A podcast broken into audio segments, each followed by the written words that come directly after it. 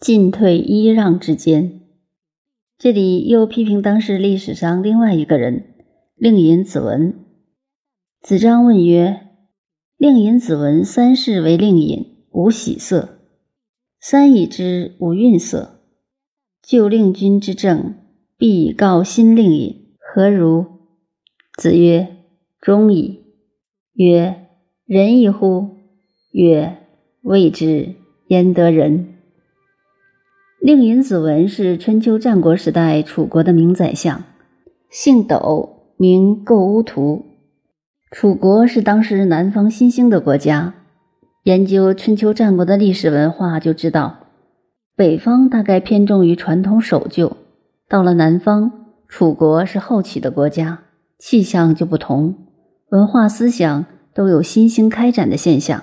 同时，他也有很好的政治家，令尹子文。令尹是官名，等于后世所谓的宰相、首相。子文是封号，他的道德学问都很有修养，而他当时在国际间的声望，大致相当于近代日本明治维新的名相伊藤博文。三世为令尹，无喜色。他三次上台做首相，并没有觉得了不起。一点儿也没有高兴过。三已之无愠色，三次下台谢公，他也没有难过。人在上台与下台之间，尽管修养很好，而真能做到淡泊的并不多。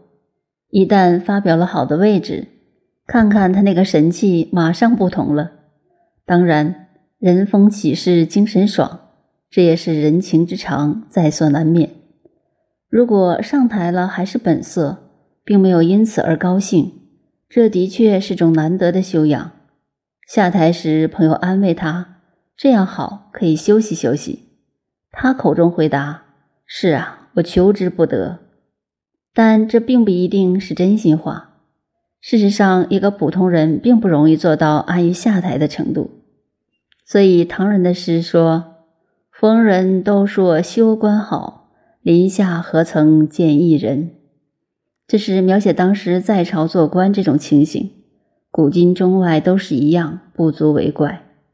不但中国，外国也是一样，不喜不愠，这是很重要的修养，此其一。其次，上台终有下台时。爬山的朋友就知道，爬上去时固然很难，下山的时候更危险。因为向上爬很费力、很痛苦，一定会小心；走下坡的时候就满不在乎了，但往往在这时出毛病。我们可以从爬山体会人生：人上台终有下台时，而且老是站在台上，永远演上去就没有意思了。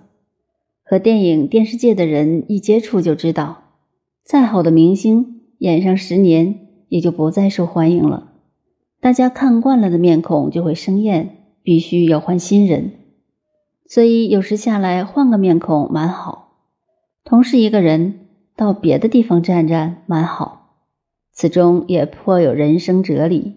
此其二，在权位名利之间，大家都说对富贵功名不在乎，但有人问我喜欢什么，我一定说喜欢钱。问我有钱没有？我老实回答：没有钱。当然，不应该要的钱不会去拿，危险的钱不敢去拿，所以一辈子也没有钱。但钱是人人喜欢的，所以要讲老实话。如果说我绝不要钱，这个话真不真，很难说了。同样的，说我绝不要做官，这个话是不是真心的，也很难说。富贵功名我很喜欢，可是绝不乱来，绝不姓郑，这是坦白话、良心话。我喜欢，但不苟取，不乱来，这已经了不起，是很好的素养了。如果说我绝对不喜欢，那是假话。人要诚恳，所以做官必须要学学令尹子文：三次上台不喜，三次下台不愠。我们看书时，往往把这种地方很轻易带过了。如果自己切实一体会，才知道他真是了不起。上台应该的，你交给我做，只要我能够做的，我尽力去做；下台最好，我休息休息，给别人做，心里无动于衷。这还不怎么难，最难的是旧令尹之政，必以告新令尹。自己所做的事情，一定详详细细告诉后面接任的人该怎么办。普通交接只说这事我办了一半，明天你开始接下去，就这样了事。令尹子文则把事情的困难、机密全部告诉来接印的新人。多数人都会有经验，新就任交接，在交印时总不是味道。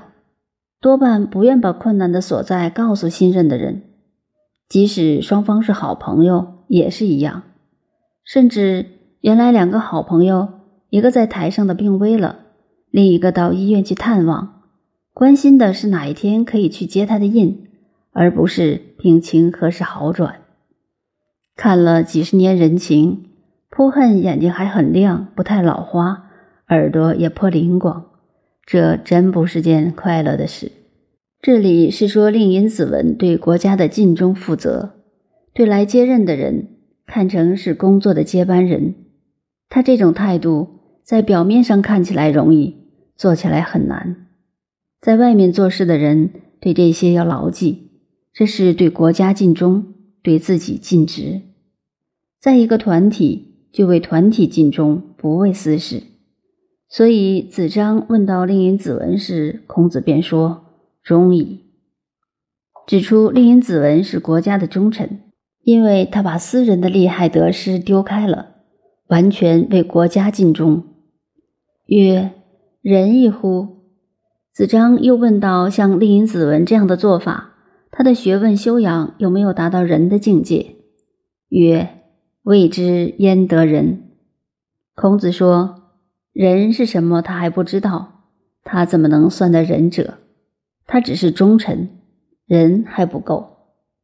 对于孔子说的仁，我们在《礼仁篇》中曾提到过的，这里不再重复。